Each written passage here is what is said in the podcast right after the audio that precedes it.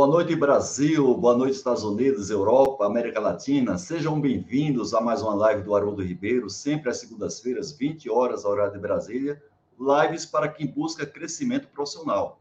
Estamos realizando o quarto circuito esse ano, voltado para gestão e liderança, perguntando quais são os desafios para esses dois temas para as organizações em relação ao seu futuro.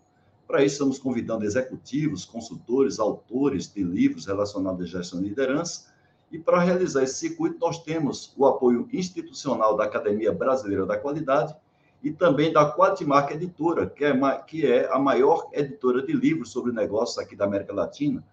E hoje, particularmente, nós vamos fazer um sorteio de três exemplares desse livro do nosso amigo, querido colega da academia, Cláudio D'Artagnan, que sexta-feira passada fez mais um ano de vida. Então, para você, D'Artagnan, felicidade, um beijo do seu coração, muita saúde para você, Datanha. Você é uma pessoa muito querida no nosso meio.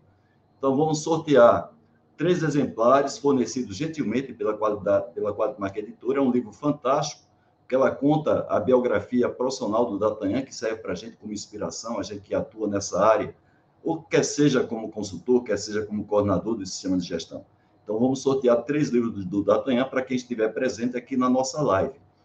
Então, nós vamos convidar o nosso é, especialista de hoje. Vocês viram aí justamente no clipe, foi justamente o último é, que apareceu para e ver se ele já está conosco. Spelmaia, boa noite, como vai? Tudo bem? Boa noite, tudo bem aqui em Porto Alegre.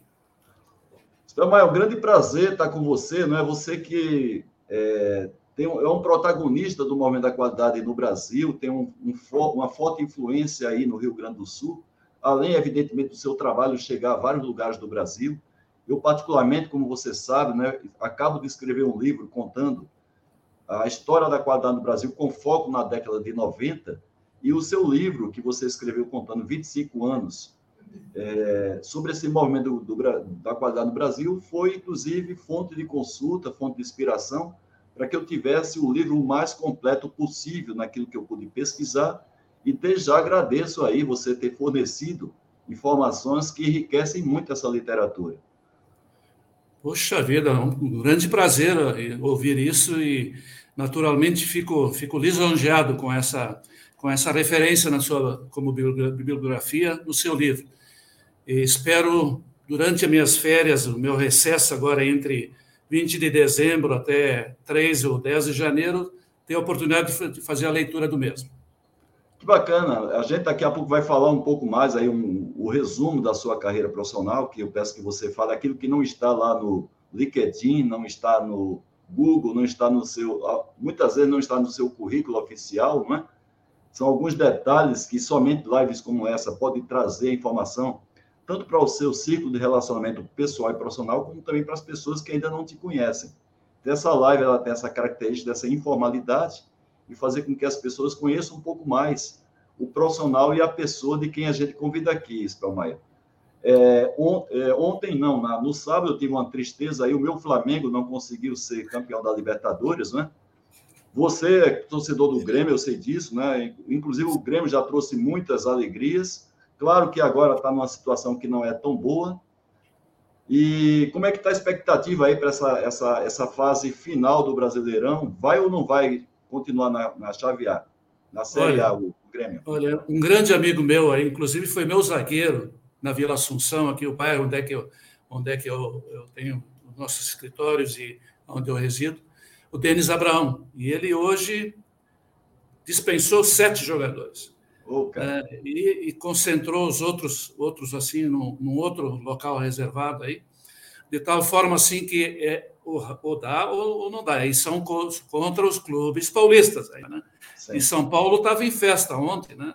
Eu acabei Sim, de receber, receber a, a, visita do meu cunhado, que estava no Rio de Janeiro, para fazer a festa lá junto ao Flamengo e se decepcionaram. Voltaram, voltaram aí e eu acho que até o Renato deve ter caído já. É, já caiu, é uma pena, né? O, o futebol brasileiro continua com esse padrão a gente, a gente que assistiu o jogo vê que houve, evidentemente, um, uma outra falha do, do, Renato na escalação, na substituição, mas é, a mancada do jogador do Flamengo, jogador, inclusive, com muita personalidade, jogador bom, né? E alguns gols perdidos. e aí define a carreira de um técnico. Infelizmente, teve uma carreira muito boa no Grêmio, também no Flamengo, e infelizmente dispensado hoje, e também não tem técnicos assim disponíveis no Brasil que a gente possa substituir com é. o mesmo nível que tem o Renato é, é, Gaúcho, né? Mas, Thelmaia, deixando lá. o futebol de lado, porque eu estou triste você está ansioso né, com a situação do Grêmio, né?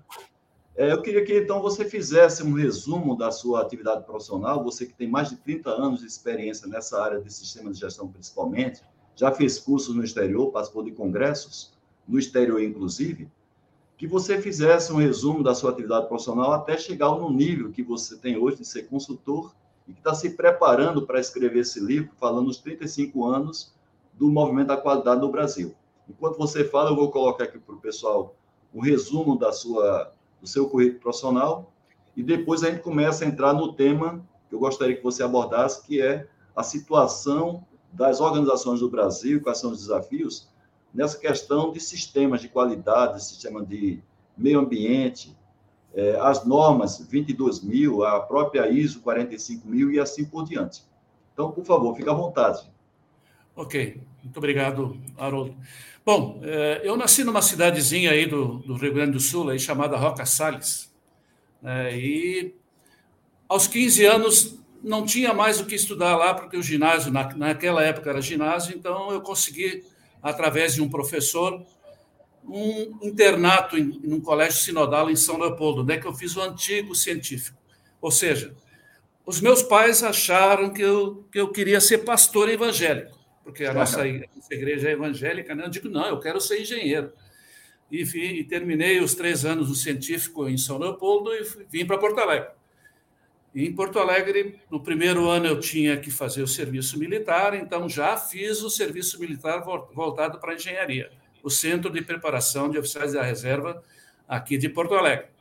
Então, ia, ia todas as manhãs aí, tomava café lá no, no quartel, almoçava no quartel e à tarde preparando para fazer o vestibular de engenharia. Em 71 entrei na engenharia, mas entrei na civil por uma questão, uma questão da época lá, estava fazendo desenho de concreto armado numa, empresa que depois eu vi, eu vim a fazer a certificação da ISO, a Acnor Construções. É, e, e, como já já tinha uma tendência mais para mecânica, né, eu em 73 eu passei para engenharia mecânica né, dentro da Universidade Federal do Rio Grande do Sul. É, e, e isso, com isso, eu comecei a trabalhar como estagiário em indústrias metalúrgicas, né, numa fábrica de fechaduras. Depois, eu passei para uma grande escola que foi a, a Companhia de Cigarros Souza Cruz, aqui em Porto Alegre, tinha uma fábrica na Doutor Timóteo. Entrei como supervisor de manufatura né, e em, em 1980, terminei a engenharia mecânica e a Souza Cruz me convidou para ir para Uberlândia, Minas Gerais, porque ela estava concentrando né, a fábrica de cigarros em Uberlândia. Ah, fiz umas, umas viagens até o Rio de Janeiro, fui na fábrica de Conde de Bonfim, aí no Rio, né, e na época eu resolvi atender um convite de um grande amigo meu, diretor da ZIV, o grupo ZIV Hércules, hoje Grupo Mundial, né, na fabricação de, de, na fabricação de tesouras, alicates, é, ferramentas, né, tudo voltado para a engenharia. Comecei como chefe de tratamento térmico, naquela época ainda tinha banhos de sais né, no tratamento térmico, Sim. mas já estava começando a têmpera por indução, com atmosfera de amônia, né, e fiquei ali uh, uns dois anos na, no, no tratamento térmico, e depois passei, então, para a cutelaria, para a parte de cutelaria, fui comandando a parte toda de cutelaria. É, mas um dia um diretor dessa empresa voltou lá do, do Japão, disse assim, Spelmaier, Luiz Carlos, é, eu entrei numa, numa fábrica no Japão lá e me disseram que a Tramontina já tinha estado lá. E isso fez com que, na verdade, né, a, a Tramontina começasse né, todo o trabalho com seu, seu Clóvis aqui, né, que é uma figura excepcional aqui no, no nosso estado, né, que, que, começasse a, a, cair o trabalho, o trabalho voltado para tesouras, né, que a Tramontina começou a assimilar. Inclusive, a Zive perdeu a marca mundial em tesouras na época, e em cima disso, alguns, alguns foram dispensados. Dentro disso aí, então, depois eu passei por algumas outras empresas, alumínio econômico, é, é, sempre como gerente de, de, de, fábrica ou gerente de produção, até acabar na Federação das Indústrias, 1996, 1986, e comandado por um grande empresário aqui, que era da DHB, das Direções Hidráulicas do Brasil, Luiz Carlos Mandelli, meu xará, né, e, e em 1987 começou-se a ouvir falar um zum zum lá de que lá no, lá no, no Reino Unido haveria né, uma, uma criação de uma norma voltada para uma certificação, uma certificação ISO. A ISO ela tem a sede na Suíça, né, mas o, o Reino Unido, baseado numa British Standard 5750, né, é, fez a primeira versão da, da, da, norma lá em 87. E começou né, todo esse processo aí de, de, de puxa, nós não vamos participar disso, né? então Uh, também o governo brasileiro começou a incentivar isso através de programas, né? E, e em, 90, em 87 uh, fomos fomos levados a um, uma série de pessoas a um curso lá no Serpro em Teresópolis. Thelma Zambuja participou desse, desse curso, um grande guru meu aí na, na área da qualidade. Né? Em 88 se começou a, a dizer assim, poxa, mas nós temos que fazer algumas missões. Então, o governo brasileiro estipulou aí que a Fundação Cristiano Ottoni seria uma, uma delas, o IBQN seria uma outra, Instituto Brasileiro de Qualidade Nuclear, né? e também a, a, a Fundação ah, da USP em São Paulo. E, Vanzolini, Vanzolini, Fundação Vanzolini. Fundação Vanzolini. Daí foram, foram, foram foram, então, é, eu já estou vendo que o Joaquim Ferreira está tá participando aí. Sim, porque, dos... ele, porque ele esteve, talvez, junto com você lá no Reino Unido, fazendo esse Exatamente. Curso, então, né? nós, nós, primeiro, daí nós, nós fomos, assim, é, escolhidos, primeiro por ter participado desse curso lá do, do Serpro, lá em, em Teresópolis, e depois tínhamos que fazer uma prova de proficiência inglesa. Então, tinha uma escola aqui, e em cima disso, a Fiergs autorizou a minha ida para esse evento, aí a Federação das Indústrias, através do, do Dagoberto Lima Godoy, grande empresário Opa. aqui do, do, do, Rio Grande do Sul também, né? e, e fomos em 16 pessoas para o Reino Unido. Me lembro que uh, um, amigo, um amigo meu que eu tinha aí, o Antônio Rebelo Coutinho, inclusive já, já é falecido, teve um acidente lá em Macaé, me parece que foi um acidente trágico aí, o alemão, Spell, me traz um monte de alho aí até o Rio de Janeiro aí, que eu preciso, estou precisando de alho gaúcho aí. Ah, minha bolsa foi depois para o Reino Unido com cheiro de alho até lá. Impressionante. Mas daí fomos aqui do Rio Grande do Sul, o professor Adolfo Rank, que era da Fundatec. A Fundatec é uma fundação dentro da, da Escola de Engenharia e também uh, ainda, ainda bem atuante hoje, a Fundatec. E lá nos encontramos, então, com Reinaldo Balbino Figueiredo, que foi pelo, pelo Imetro, é, também o Ariosto do CEPED da Bahia, é, fomos em 16, vou, vou me esquecer de alguns nomes aí, mas estão todos no meu livro aí, dos 25 anos aí. E também, naturalmente, o José Joaquim. E daí, daí tivemos, então, toda essa experiência lá. Muito bem, agora com relação à história da qualidade, pra, daqui a pouco a gente vai, vai, falar um pouco mais da sua especialidade, mas eu tenho uma curiosidade. Se a gente tivesse é, que colocar em termos de, de momentos da história da qualidade, da gestão da qualidade no, no Brasil, até o momento de hoje, né? Como é que você normalmente colocaria em termos de fases? Quais foram as principais fases? Você está falando uma fase muito importante aí, que foi a fase da chegada da certificação ISO no Brasil, ali apesar dela ter sido criada em 87, mas foi em 90 que, inclusive, a Fundação Vanzolini fez a primeira certificação. O Joaquim, que está aqui na, na nossa live, na nossa audiência, está nos prestigiando, foi um desses auditores, né? inclusive que foi acreditado pelo Inmetro.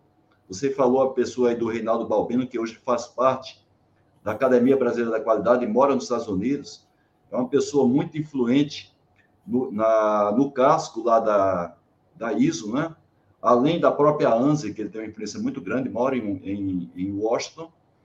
E temos também, é, você falou aí, a participação de outro acadêmico, ainda há pouco, daqui a pouco eu vou lembrar, que é o Ariosto Faria, aí na Bahia, lá da Bahia, não é? que inclusive Exatamente. foi meu instrutor do primeiro Prêmio Nacional da Qualidade, que eu fui examinador em 94. Então, eu queria que você, por favor, Luiz Carlos, mostrasse para a gente, na sua, na sua opinião, quais foram as fases que nós tivemos da qualidade, desde talvez esse momento aí da, da certificação. Eu sei que antes disso houve um, um forte movimento da qualidade, principalmente de ciclos de controle de qualidade. A gente teve o CCQ muito forte ali na, na década de 80. A própria criação do Imetro, que aconteceu também nessa década. A criação do Instituto de Qualidade Automotiva, a criação da ABCQ. Então, tivemos um movimento também muito legal aí, antes da década de 90. Claro que a gente teve o boom em 90. Eu queria que você, então, por favor, fizesse essa classificação das fases da qualidade no Brasil.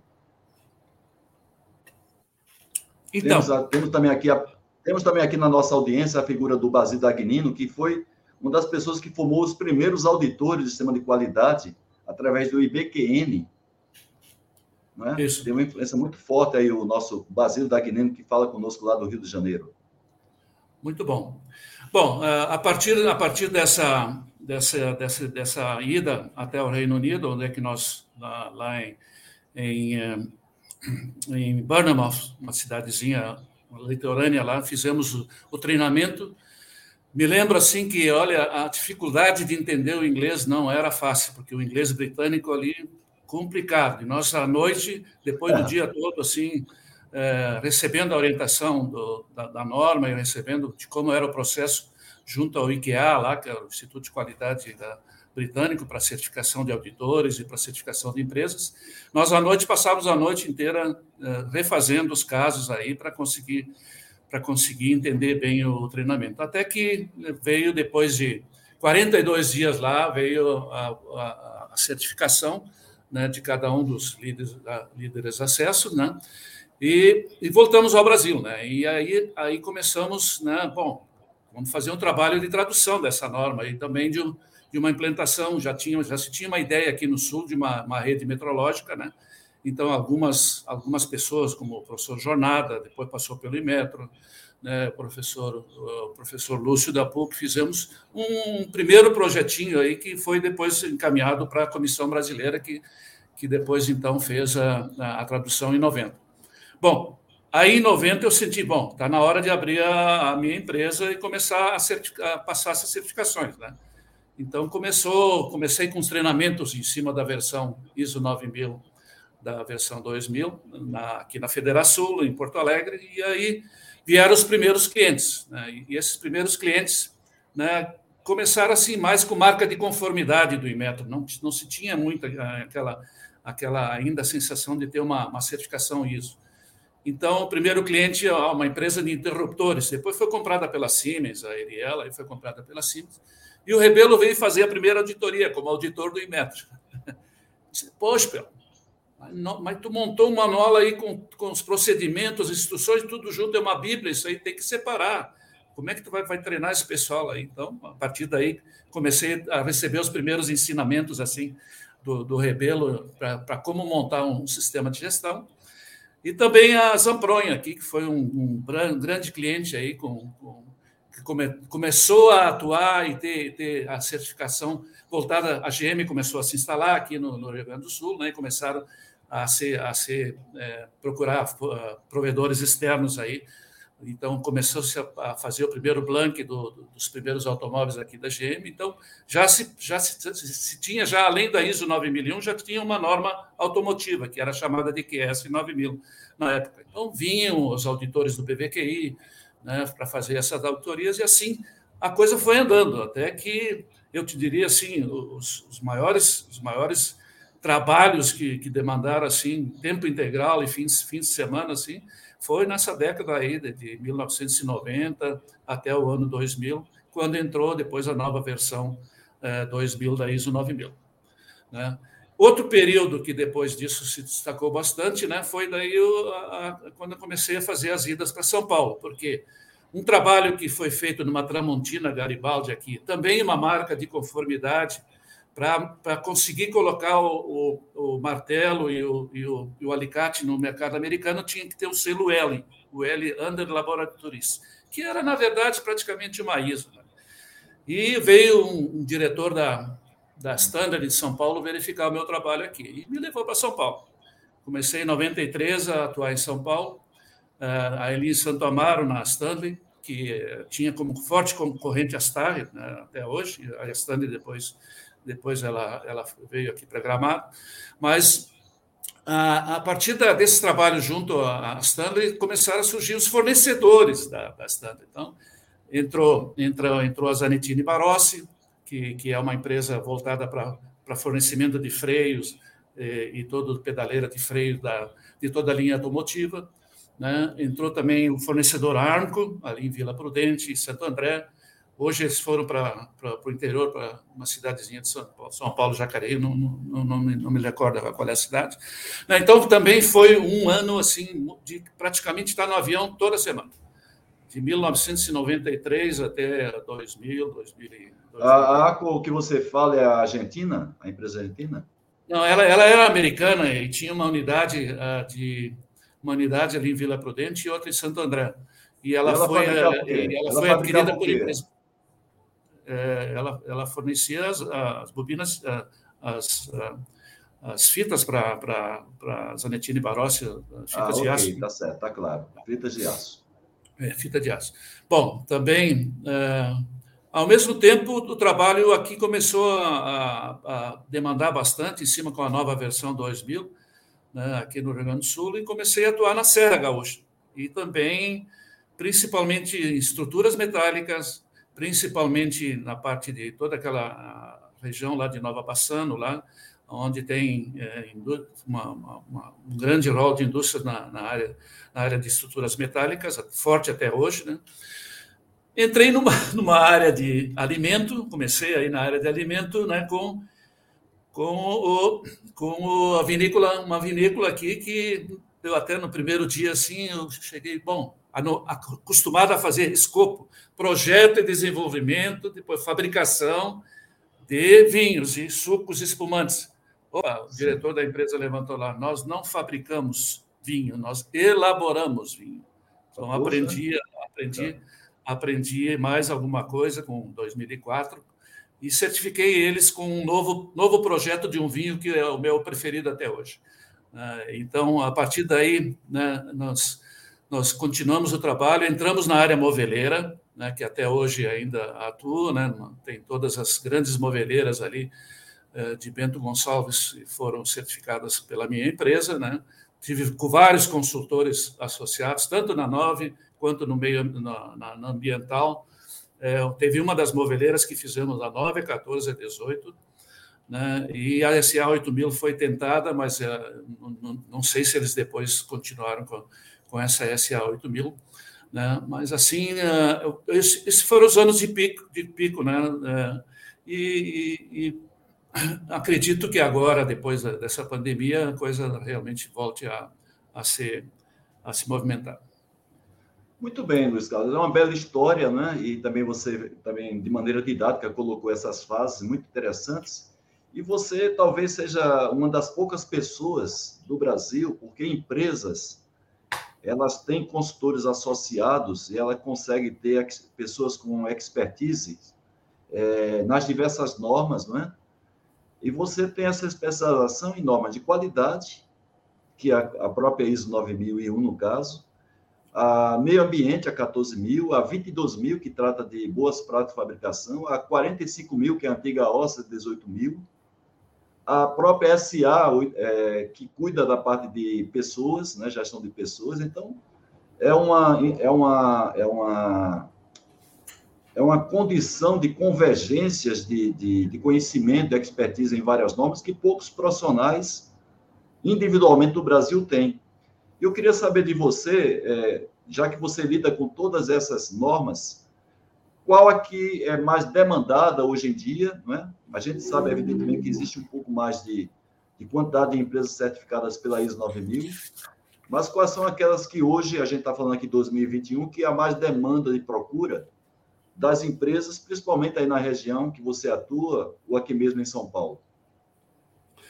É, naturalmente a ISO 9001 é o carro-chefe, né? mesmo porque ela tem, tem um anexo lá que, que praticamente referencia todas as normas, as normas uh, que vieram a posteriori. A versão 2015 ela trouxe essa novidade, né? E em cima disso também a 14.001 se, se adequou, a Oxas agora a virou 45.001 também se, se adequou, e, e, todas elas assim, é, em cima do anexo SL, né, é, fizeram essa, essa, essa, essa demanda. É, particularmente na, na, minha, na minha pessoa e na minha empresa, e com os consultores associados com, com os quais eu atuo, né, é, a ISO 9001 é, é, é o carro-chefe, como já, já referenciei, né? E, e, e tem agora a, a, antiga norma TS, né, que, que ela se transformou numa IATF 16949. Então, tem todos aqueles manuais da, do, IKEA, do, do IKEA aí, né, que tem que ser atendido, FEMEA, MSA, PIPAP, PQP. E, por incrível que pareça, nos meus clientes ISO 9001, que hoje estão certificados, né, alguns clientes específicos, mais voltados aqui para para as montadoras, né, já estão exigindo esse tipo de, esse tipo de, de, de certificação. Se não exigem esse tipo de certificação, demeritam na, na, na, no, na, qualificação do fornecedor, em termos assim, ó, você, você teria que ter um plano de ação para essa certificação. Né? Então, alguns, espero que para o ano que vem, para o ano que vem, alguns desses clientes que hoje estão sendo cobrados como requisito específico de clientes, tenham né, essa possibilidade de partir para essa certificação. Né? Porque, além, da, além da, desses manuais do, do, do, do IKEA que eu falei aí, é, também tem a questão da sustentabilidade né, e também a Sim. questão do meio ambiente, né, que inclui. Sim. Então, não é uma ISO 14001 completa, mas, no mínimo, você tem que ter um atendimento às condicionantes de uma LO, um levantamento das matrizes de perigos e riscos, né? e também é, é, na parte de, de sustentabilidade, na, na, questão da 45.001, né, quais são as normas regulamentadoras que, eventualmente, é, o, esse, esse, cliente específico está tá solicitando. Né? Então, eu tive um caso agora do cliente que me pediu o PPRA, dessa empresa que tem o ISO 9001 é o programa de prevenção de riscos de, de, de, de meio ambiente, de, acidentes. Né? E agora, inclusive, vai ter toda uma reforma das normas, das normas da, da, da, da regulamentadoras agora, e vão entrar em vigor agora no dia, no, em janeiro de 2020. O próprio PPRA vai mudar de nome. Então, quando ele vem fazer auditoria de processo, né, ele chega ao ponto assim de, de dizer assim, olha, eu vi determinado prenseiro lá, operador de prensa ou operador lá do, do Maslita, lá, ou de qualquer equipamento lá, estava né, sem o uso do, do EPI adequado. Isso está descrito no PPRA. A gente treina, o consultor treina todos os funcionários, olha, você tem que usar isso aí. Tem a NR1 lá que diz, estipula lá o que é que cada funcionário eh, tem que fazer com relação à segurança do trabalho, mas a gente não está ali todo dia, o consultor não está ali, nós temos que, no, todo dia na empresa, nós temos que nos, nos, nos, nos uh, reportar ao técnico de segurança que faça isso, né? E Sim. olha, existem excelentes técnicos de segurança, eu tenho na minha equipe técnico de segurança também. Uh, eu, sou, eu tenho a especialização em engenharia de segurança do trabalho também. Então, assim, e muitas vezes dependemos do supervisor de produção ou do, do gerente industrial que também passe por ali. Ó, oh, fulano, você está operando uma, operando uma prensa aí a 102, está tá no PPRA, que o nível de ruído é 102, você não está nem com o plugzinho de, de 80, né? Está usando uma concha aí que, que, que, faz, que atenua esse, esse ruído. Né? Então, são essas características, já estou antecipando assim, são esses os problemas maiores assim que a gente encontra na, nas, nas, uh, no trabalho de consultoria porque eu, eu entendo assim, consultoria é um determinado fim, uma certificação. E depois vem a assessoria. Depois Isso, que a empresa já está certificada, né, ou ela demanda para uma auditoria interna que vai te contratar depois. É muito, tem bastante trabalho em assessoria também em clientes já certificados.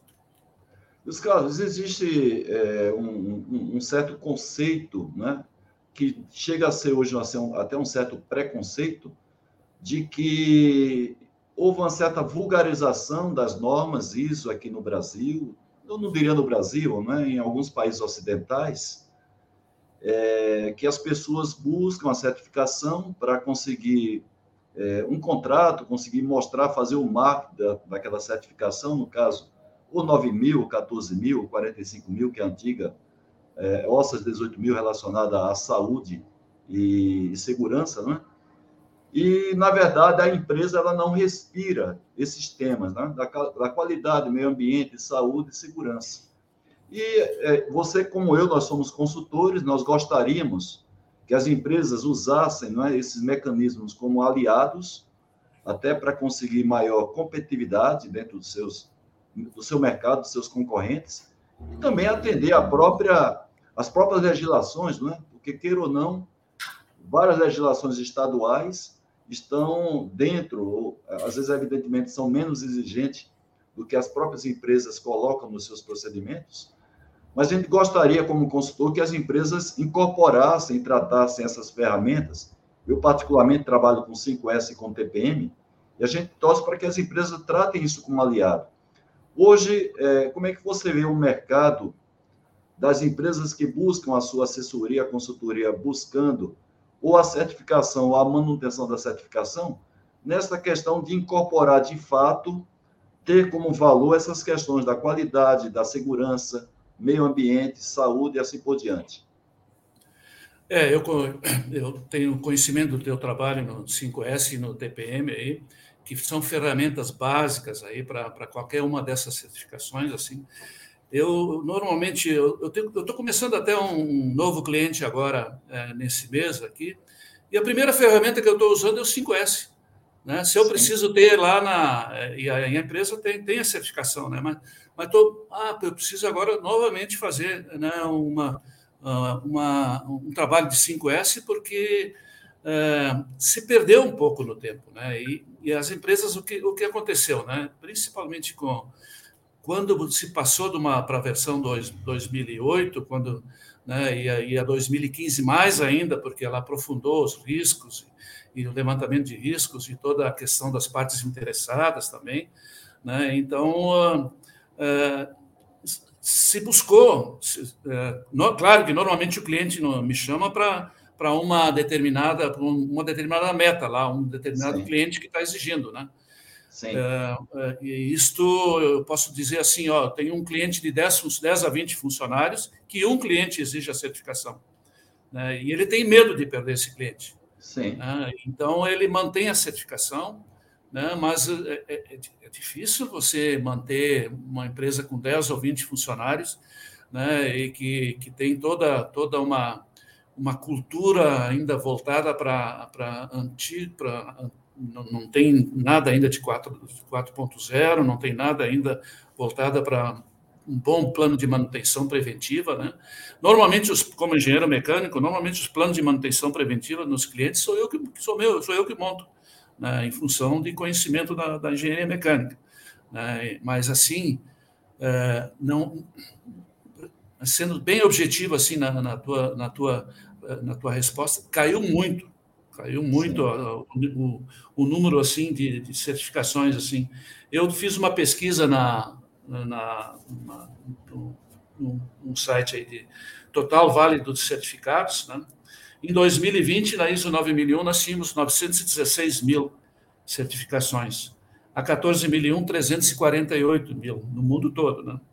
E, e a variação, então, por exemplo, de 45 mil 190 mil. Você vê assim que a variação da, de 2019 para 2020 foi de 3% só de aumento ah, no mundo das certificações da 9001, enquanto que na, na 45.001 foi de 400%.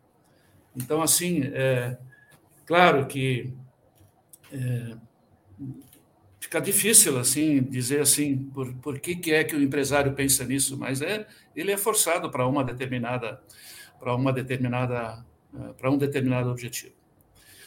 Com a pandemia, assim, eu vou falar um pouquinho assim do, do que aconteceu com o processo de auditorias externas. Tá? Isso, isso me preocupou bastante. Tá? Eu acompanhei algumas auditorias remotas por várias entidades certificadoras aí. Quando a auditoria é de manutenção, né, aí pelo Zoom ou pelo, pelo, pelo outro aplicativo, né, dá, assim, consegue-se ter uma ideia de que o, sistema está andando para a certificadora. Né? Agora, eu não, não consegui entender muito bem nas auditorias de recertificação, e cada, cada entidade certificadora tem aí o seu, o seu, o seu plano aí para, para as auditorias remotas, né? Mas você entrar numa forjaria, por exemplo, com aquele barulho né, todo das forjas, ou numa, numa siderúrgica, ou, ou então numa metalúrgica, né?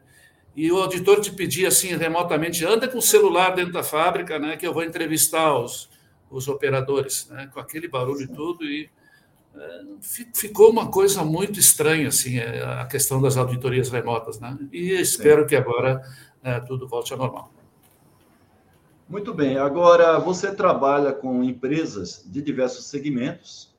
Né? O Rio Grande do Sul tem essa característica, ele tem muitos polos de, de atividades e também com portos de, diferentes de empresas. Né? O que é que você vê assim, de mais diferenças em termos de.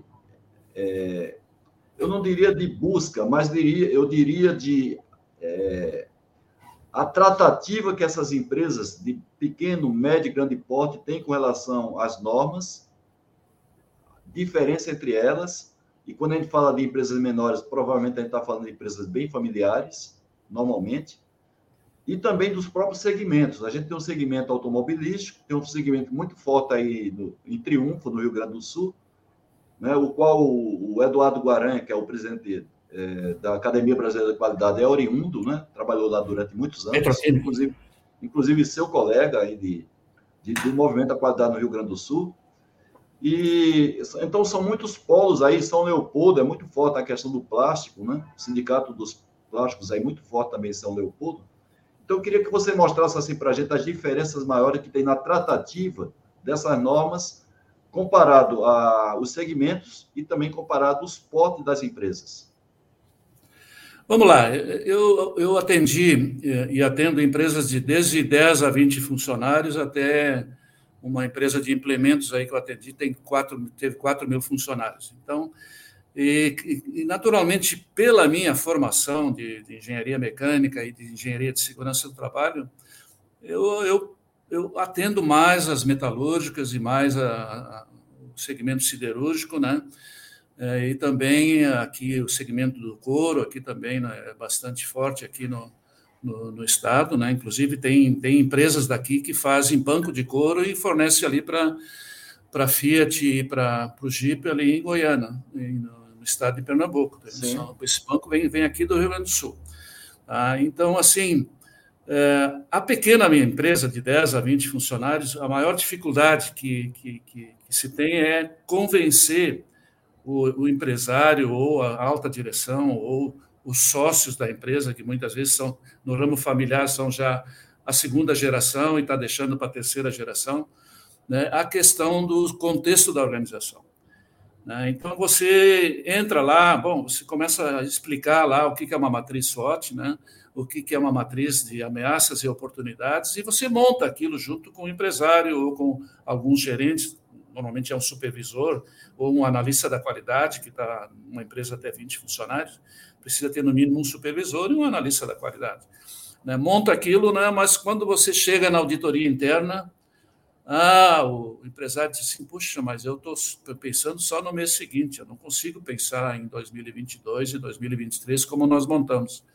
Né? A empresa fatura 300, 500 mil reais por aí, né? E está preocupado em que aquele cliente que, que é o maior que é o maior que ele tem, né? Que ele tem, que ele consiga fechar os pedidos. Inclusive, agora é uma época de que esse, esses clientes maiores estão dizendo assim: ó, nós vamos parar em tal, só entra pedido agora até o dia 2, o dia 3 de dezembro. Né? Depois tem que fazer balanço, esse tipo de coisa.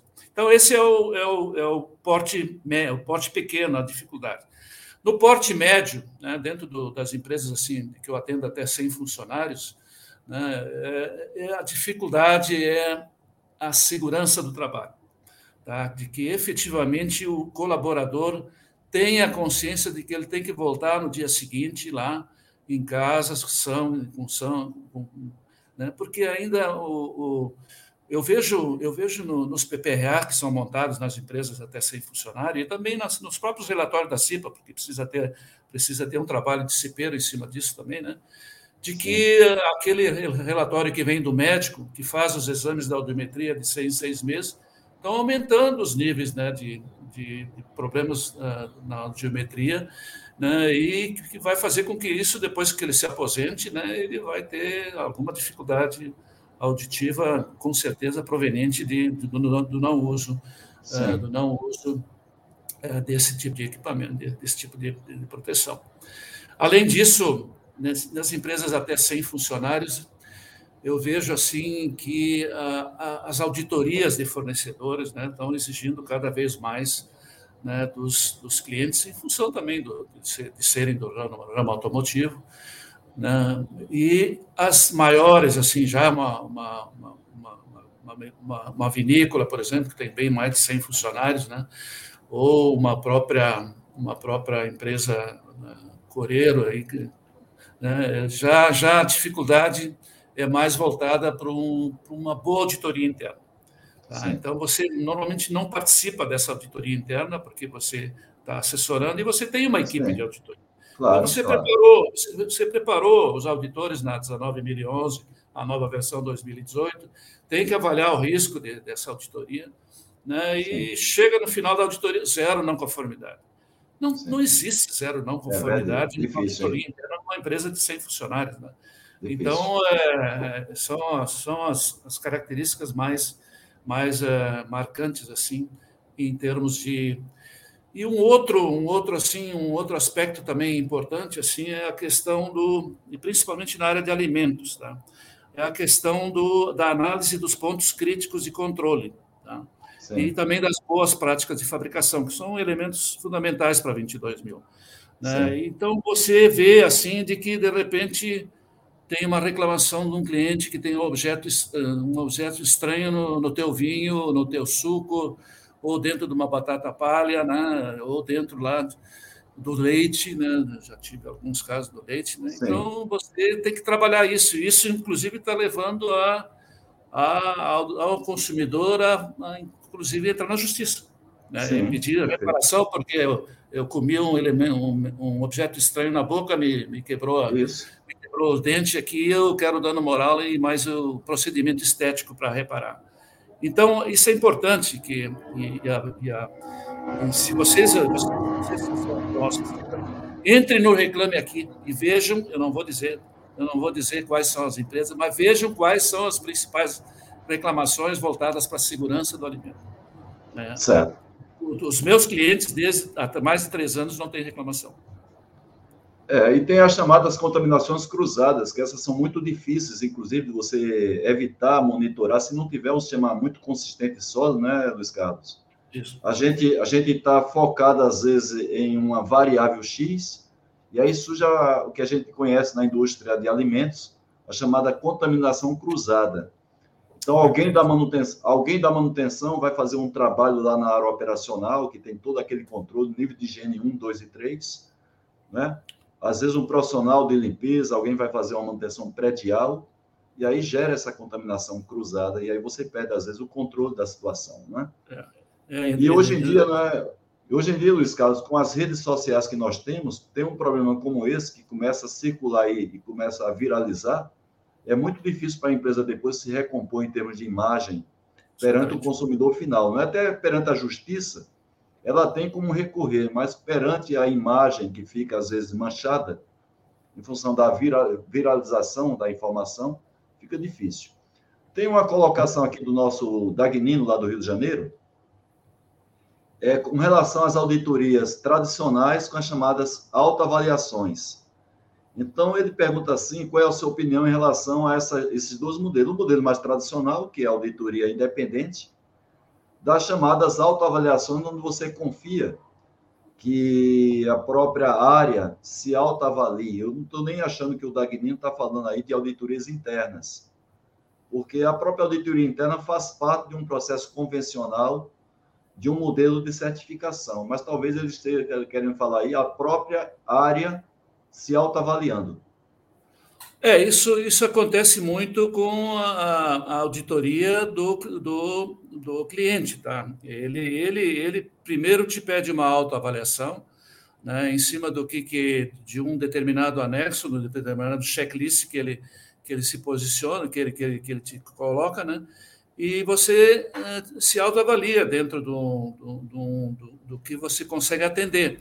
Né? E mais em cima disso, depois ele ele não aceita e pede um plano de ação. Então, eu entendo como autoavaliação essa questão do, do da, da, avaliação do, dos clientes e quando nós também vamos avaliar os provedores externos também. Você, nós podemos Sim. pedir para o provedor externo que se autoavalie, porque não há uma necessidade perante a norma de que a auditoria seja presencial eh, junto ao provedor externo.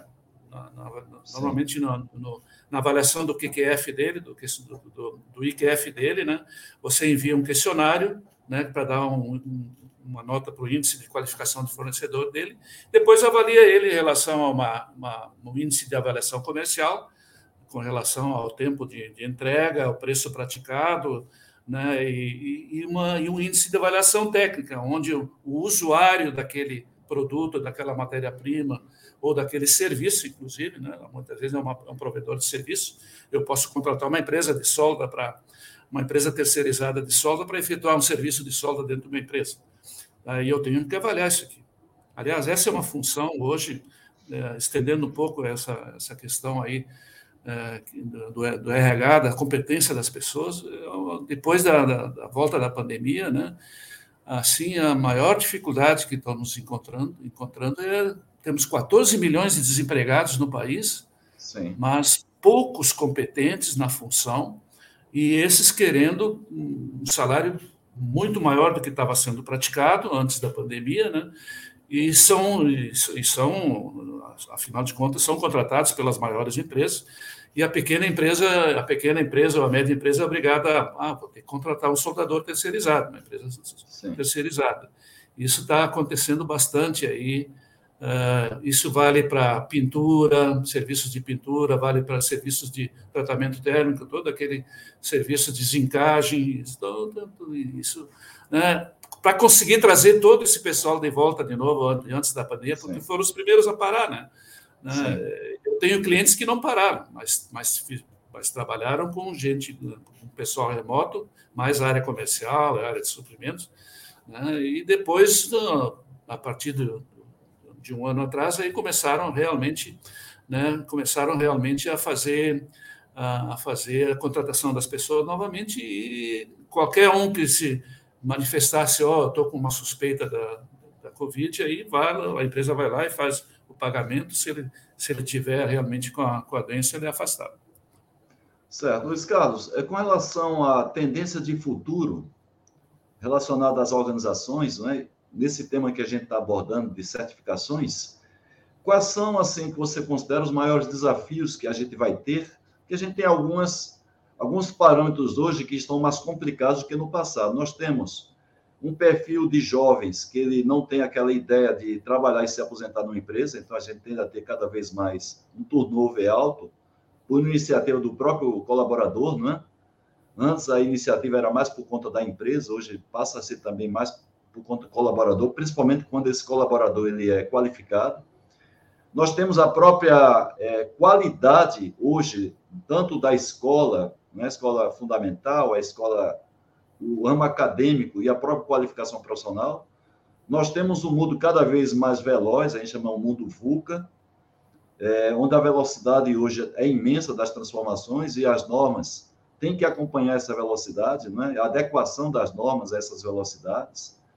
É, a gente está vendo a todo momento novos processos, modernizações, e talvez quando o 5.0 estiver aí chegando, né, a gente vai ter a, o 5.0 não, o 5G chegando de vez, a gente vai ter muitas transformações acontecendo, né, em termos de processos, incluindo a própria indústria 4.0, que deve ter uma, uma aceleração muito grande com o 5G.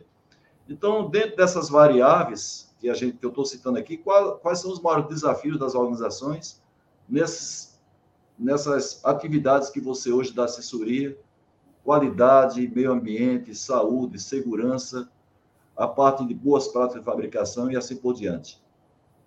Bom, vamos lá, de novo por segmento. Matéria-prima, aço. Sim. Tem aí uh, uh, relatórios e pesquisas de variação, uh, variação de, de venda de aço aí de um ano para outro, diminuindo percentualmente bastante. Né? E assim, então, muitas empresas estão comprando aço a um preço superior ao que, ao que estava previsto, né? e ainda recebendo de uma maneira uh, com prazo maior. Então, essa é uma primeira dificuldade com relação à matéria-prima. Mão de obra, olha, é, a rede Senai, que era uma que fazia todo um trabalho presencial, né? Inclusive para metrologia, eu vejo, eu vejo pelo, pelo pouco conhecimento de, de, de, de metrologia que os operadores têm né, na, na, medição, de, na, na, no entendimento de uma, de uma medição, né, porque não teve escola, porque também não, não, não, não foram treinados. Né? E, então, assim, é, eu vejo problema humano, né, problema de competências humanas, meio ambiente, olha, no, uma, novas empresas querem se instalar ou querem abrir filial, demora o processo de licença, licenças ah, de instalação, licença de operação. Né? Não, não digo só do nosso estado aqui, do meio ambiente, mas também é, eu vejo em Santa Catarina, eu tenho alguns, alguns clientes também, ah, eu vi isso lá na, em Joinville, em Araguari também, onde é que eu passei um tempo lá atendendo alguns clientes. É um polo, polo fantástico que tem ali junto à BMW e né? Então, assim, é mão de obra, tá? é matéria-prima, né? e é, é, vamos dizer assim, o que mais poderia ser citado assim em termos de, de, de dos seis M's, vamos dizer assim, que tem, da, maquinário, acredito que não, não, não seja problema, né? Os métodos somos nós que passamos aí, mão de obra já falamos, né? Aproveitando. Eu falo, eu falo, Luiz Carlos, é, com relação a essa questão da velocidade né, das transformações que acontecem hoje, a gente sabe muito bem o trabalho que dá para você elaborar procedimentos. Depois que elaborar, você treinar as pessoas no procedimento. Depois que você treinar, criar a cultura da prática do procedimento. E nenhum procedimento, por mais bem feito que ele seja, ele está isento de revisões. Com a prática que a gente consegue fazer revisões. Então, é, se a gente tinha uma velocidade mais baixa no passado das transformações, a gente tinha dificuldades para fazer com que os procedimentos técnicos operacionais eles é, fossem válidos e praticados. Agora, com essa velocidade imensa, é, não sei se você concorda, a gente vai ter cada vez mais dificuldades de ter procedimentos flexíveis, né? as próprias demandas, necessidades, novas tecnologias, e que sejam procedimentos aplicáveis, e não que você faça e o procedimento fique lá dentro do, eu não diria nem dentro do armário, porque isso ainda já não existe hoje, mas fique lá dentro do, da, da, da nuvem, né, sem consulta. É. Então, você é, hoje, acha hoje... que essa, essa, essa, essa daí vai ser uma grande dificuldade quando a gente relaciona normas a procedimentos? Sim, né? Sim e já existem hoje aplicativos, né, o Monday, aí, é, existe também é, o próprio Gmail com o Google aí, o sistema Trello aí que pode também ser ser utilizado. Então, é, tudo são ferramentas, né, que fazem com que a, aquela aquela gama de documentos não precise ser impressos e pode ser colocado numa numa forma digital aí mais rápida para o usuário utilizar. Só que sempre vai ter aquele operador lá que não tem esse sistema lá que vai ter que ter a instrução de trabalho ali aposta no, no, no, seu, no seu posto de trabalho, né? É onde job, como se chama, né? Então, eu vejo assim, além disso, né? É, o, o, próprio consultor, nós mesmo, né? Eu estou com 70 anos. É, meus filhos me dominam toda, toda a parte de, de informática, de TI no escritório, eles que me ajudam, né? Eles que mantêm isso funcionando, porque é uma geração que veio depois e acompanhou toda essa evolução. Né? Então, se eu preciso fazer uma planilha Excel de, de 200, uh, 200 elementos que tem que estar dentro ali, uh, ou, ou, ou 15 reclamações de clientes que eu tenho que, que, que atuar, meus filhos me ajudam, são consultores aí, associados também. Né? É. Então, uh, e, e, nós praticamente né, já, já uma, uma, fase de aposentadoria, né, pelo menos é o meu caso, né, é, já não temos mais aquela oportunidade né, de, de presencialmente ou de remotamente, apesar de participar dessa live, desse tipo de live como, como esse que eu, que eu tenho o prazer de, de estar participando, eu tenho várias outras, outras participações com, com, com outras empresas de consultoria aqui no, no estado e, e também né, no, no, país, é, voltadas para sistemas de produção. Né? Um abraço aqui para o Junico, da Produtari, que, que, é um parceiro grande aí, é, já escreveu um livro aí do sistema Toyota de produção.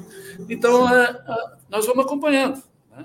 E, assim, dentro da, da, da minha da minha atividade também, eu tenho muita perícia voltada, perícia voltada para reclamações de clientes e, inclusive, de uso de marcas e patentes. Então, eu trabalho bastante com também com, a, com essa questão aí voltada com no momento que o NPI dá, dá uma, uma, uma invenção, um modelo de utilidade, depois de mais de 10 anos de, de, de estudo, né, o inventor já já saiu da empresa do que, do que ele inventou, né? Então, estou passando por alguns casos típicos desse, desse nível. Então, eu vejo, eu vejo assim que, uh, respondendo a sua pergunta, a, a geração anterior à, nossa aí é que vai levar, levar isso para dentro da empresa. Tá certo. Temos duas perguntas aqui no final, nós estamos encerrando já a sessão de perguntas. É, temos lá o Lucas Beneali, ele está falando com a gente lá da Bahia, é um grande profissional também é, especialista nisso que você faz. Né? Se você faz esse trabalho aí belíssimo no Rio Grande do Sul, o Lucas faz lá na região da Bahia com muita propriedade, é um profissional que eu conheço há quase 30, 30 anos, né? Ele pergunta como você vê a profundidade das empresas na identificação de não conformidades e ação corretiva. Aí basta uma, uma resposta mais assim objetiva, dizer, evidentemente, se você vê que realmente né, as empresas vão a fundo nessa questão ou fica na superficialidade, pelo menos na maioria das vezes? É, é, primeiro você tem que dar um bom treinamento voltado para, uma, para o MASP, né, voltado para o diagrama de Chicago, e principalmente para o método dos cinco porquês. No momento que esse pessoal começa, consegue responder os cinco porquês, eu vejo que está profundo o processo. Se ele deixa, ele fica no primeiro porquê ou no segundo porquê, ele realmente está dando uma disposição para ação corretiva. Então, ah, eu pelo menos nos meus clientes, eu vejo esse processo bastante, bastante profundo. E atendendo bem a reclamação do cliente e fechando com um bom plano de ação e, e não, não reincidindo na eficácia da ação corretiva, não, não reincidindo aquela não conformidade. Ok, vou passar mais duas perguntas, mas peço a vocês que estão na audiência não passarem mais perguntas, porque o nosso tempo está se esgotando. É, por favor, gente, não existe não conformidade em auditoria, principalmente externa. É uma colocação aqui do Ricardo Morilovski, lá da Bahia também. É, e ele pergunta a você, Luiz Carlos, qual é a empresa aí, pelo menos no Rio Grande do Sul, você conhece que seja modelo de SGI, que tem esse alto grau de robustez é, na pegada né, dos problemas da não conformidades e realmente na causa raiz, que trata realmente a, essas normas como sendo uma grande aliada? Olha, eu não gostaria de citar, mas eu posso citar assim empresas de estruturas metálicas, aonde o risco é grande de que um, uma solda seja mal feita e por isso tem uma qualificação de soldador de seis em seis meses. Né? Então é, eu só tenho a elogiar os meus clientes da área metálica, da, da de estruturas metálicas lá da, de Nova Bassano, posso citar a cidade de Nova, Nova Araçá, começando pela Medabil, que foi um dos dos grandes clientes meus. O seu Atílio faleceu no voo do avião, aí eu estava almoçando com ele. Tipo, Maia, vamos para São Paulo, que o César, filho dele, tem uma janta lá com os clientes. Eu digo, vou amanhã de manhã. E ali eu nasci de novo também, né? E foram vários, é. foram vários, vários é, gaúchos aqui que faleceram. Então, a área de estrutura metálica, eu posso citar aí. A as vinícolas, aqui tem um trabalho muito sério, tá? de, de a uva chega, ela já, é, já, é, já tem uma medição, quando já não tem o atendimento do agrônomo lá na, na própria, na própria é, confecção do, das mudas lá, e, da, e das, dos Cabernet com Merlot, fazer todas as... Então, o trabalho das vinícolas é fantástico, e eu tenho um cliente, a Vinícola Aurora, e é, é, é referência nesse aspecto aí. E, e eu te diria assim, é, o couro também é, é uma, uma área que, que os nossos bancos de couro aqui são é, elogiados aqui pelo, pelas, pela, pela, pelo meu cliente aqui no, no Rio Grande do Sul. Todos os, os, os carros da, da, da, minha família foram pa, pa, passaram por esse banco de couro e estão intactos até hoje, desde 2013. E assim, e, e nós vamos inclusive, vamos inclusive eh, estamos negociando aí a, a, a, a confecção de banco de couro para a indústria aeronáutica, que está voltando a pleno. Espero que essa esta essa onda que está se dando na Europa aí não afete os nossos voos turísticos aí com as nossas companhias aéreas. Bem, principalmente a Azul, pelo que eu imagino, né? Exatamente. Bem, a, a, última pergunta do Basílio Dagnino, ele fala uma coisa que a gente já tinha mais ou menos é, esse conhecimento, né, da, do, do nível de credibilidade que tem a ISO 9000, empresa no Japão, na Alemanha e outros países europeu, europeus, e tem sido objeto de falsificação até de relatórios, né? E como evitar problemas como esse? Né? E quando a gente fala disso, a gente está falando de coisas muito, muito bem maquinadas, não é coisa de amadores que faz isso, né? até em, é. em auditorias financeiras, onde a gente tem empresas muito fortes, às vezes passa situação desse tipo, não é? Você imagina a auditoria menos, vamos dizer assim, é, que não tem muita parte legal envolvida, que são as auditorias de sistema, quando se compara com a auditoria de ordem financeira, onde você tem até o mercado de valores mobiliários fazendo a, o monitoramento disso, principalmente empresas que têm capital aberto. É, isso, inclusive, inclusive né, novas normas estão surgindo e surgiram, né, como a 27001 para para a parte de segurança de informação, como a 56001 para inovação, né, para compliance também já tem. Então, como evitar esse problema? Eu entendo que tem que ser com a entidade que dá que dá a certificação para a certificadora.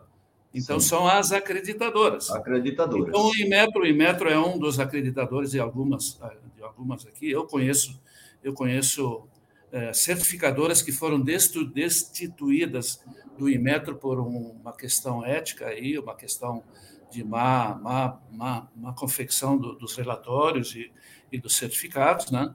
Então, eu entendo, Dagnino, que tem que haver. Então, eu já acompanhei algumas auditorias onde o, o auditor da certificadora veio junto com o auditor da acreditadora.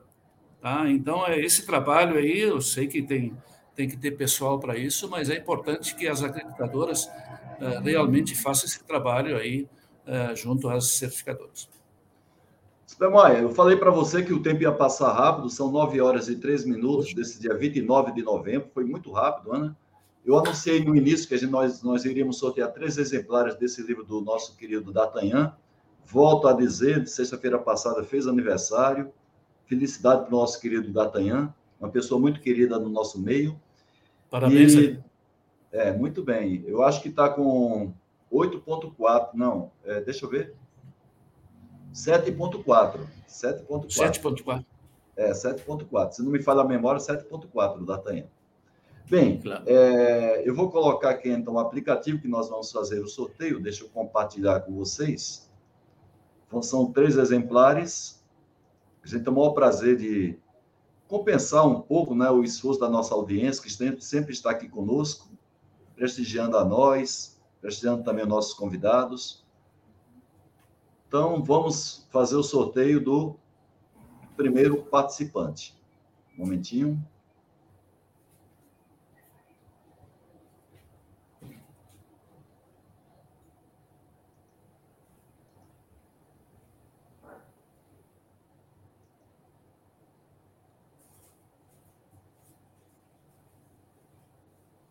Carlos Cardoso, parabéns, Cardoso.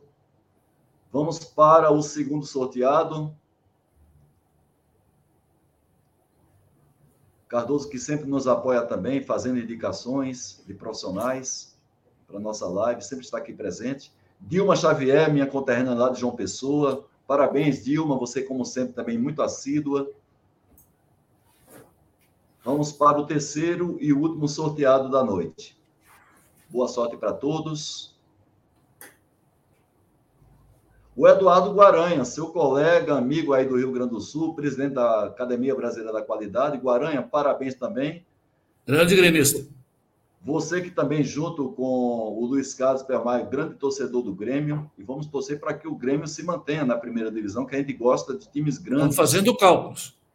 É, quando chega nesse nível não é uma coisa muito boa, não é? Bem, é, Spelmaia, queria mais uma vez duplamente agradecer a você, primeiro, por você ter sido fonte de informação para eu escrever esse livro, que a gente já fez o pré-lançamento, o livro que já está provavelmente nas bancas, na, na editora é, Quatimark, mas já estará à venda de qualquer maneira, na Quatimark Editora, falando sobre o movimento da qualidade do Brasil com ênfase na década de 90.